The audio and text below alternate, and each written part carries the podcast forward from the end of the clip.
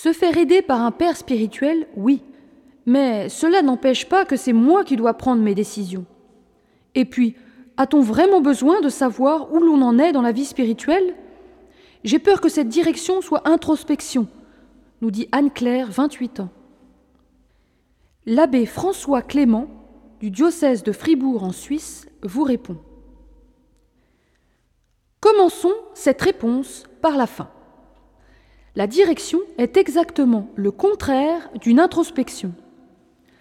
C'est précisément pour éviter cet écueil que l'on fait appel à quelqu'un d'autre, un prêtre qui a les grâces d'État et en qui on a confiance en l'occurrence, pour ne pas être le jouet de ces illusions.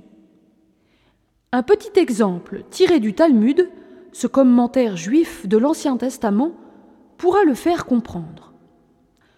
Le propre de ce genre d'écrit est de se poser des questions à propos des détails les plus anodins du texte saint.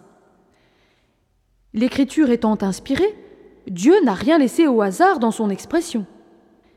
Méditant sur la création d'Ève dans la Genèse, l'auteur se demande pourquoi, lors de la présentation de la première femme à son époux, il se trouve face à face et pas côte à côte, la main dans la main, comme tous les amoureux. Et il a cette très jolie interprétation. La vie sur la terre est pleine de dangers. Or, L'être humain est ainsi constitué qu'il ne voit que devant lui. Il n'a pas des yeux en arrière comme les mouches. Il voit donc les dangers devant lui, mais pas ceux qui lui arrivent par derrière. Il faut donc qu'il ait en face de lui quelqu'un qui veuille son bien et lui dise quand il est menacé sans le voir. Attention derrière toi, il y a un danger que tu n'as pas vu. On court précisément toujours le danger de rester centré sur soi sans prendre le risque, ô combien nécessaire, d'être confronté à une autre pensée que la sienne. Et oui, on a bien besoin de savoir où on en est dans la vie spirituelle. Seul le réalisme paie. Sinon, comme dit l'Évangile, on bâtit sa maison sur le sable. Cette opération de vérité est parfois douloureuse, mais rien de solide ne se fait sans elle.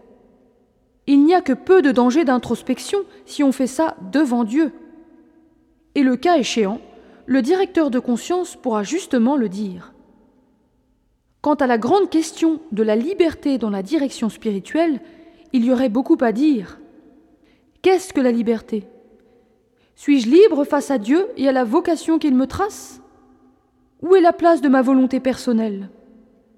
Me reste-t-il une liberté quand je suis obligé de faire quelque chose? D'abord, le Père spirituel n'est jamais un gourou. Il se met à genoux aux côtés de son dirigé et demande avec lui les lumières de Dieu pour son bonheur et la meilleure réponse de vie à lui donner. Beaucoup d'humilité, de patience, parfois d'obscurité de part et d'autre. Ensuite, volonté de Dieu et volonté de l'âme ne sont pas antagonistes. Contrairement à ce que dit le proverbe, c'est Dieu qui propose et l'homme qui dispose.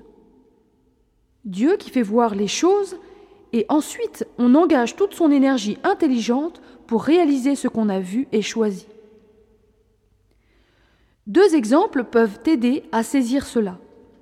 Celui de Sainte Thérèse d'Avila, docteur de la vie mystique, qui en était quelques étages plus haut en fait de vie spirituelle que la plupart de ses confesseurs, pourtant zélés et intelligents.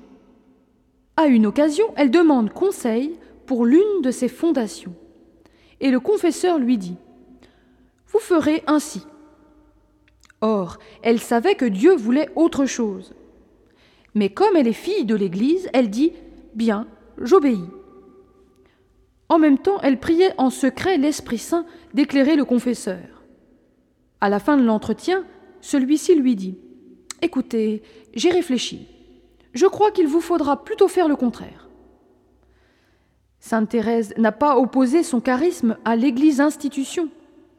À plusieurs reprises, dans le livre des fondations, on voit qu'elle examine la situation, qu'elle pèse et sous-pèse et prend conseil. Puis, à un moment donné, elle dit ⁇ Je veux ⁇ Et là, les choses se font selon Dieu, qui se range en quelque sorte à sa volonté. Mais elle ne lui est pas restée extérieure, elle s'est mouillée avec tout ce qu'elle était.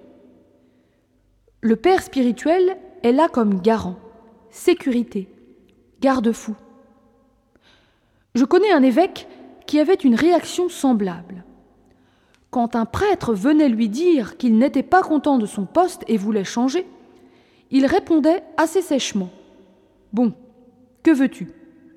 Telle paroisse. C'est entendu, tu l'auras. Mais pendant cinq ans, je ne veux plus t'entendre. Souvent, nos hésitations devant la volonté de Dieu ou ce que nous croyons tel, d'où la nécessité du regard extérieur, ne sont que peur de l'engagement réel ou peur d'être manipulé et peur de perdre son autonomie. On voudrait toutes les garanties de ne pas se tromper, sans l'inconvénient d'avoir renoncé pour de bon à sa volonté propre. Ce n'est pas parce que le paternalisme existe qu'il faut renoncer à la paternité authentique, qui est toujours respectueuse des sujets. Au total, oui, bien sûr, c'est le dirigé qui prend devant Dieu ses décisions et en est principalement responsable. Mais il aura auparavant vérifié que ce n'est pas sa fantaisie et ses humeurs du moment qui auront prévalu dans ses décisions. Cela ne peut se faire qu'avec l'aide d'un vis-à-vis.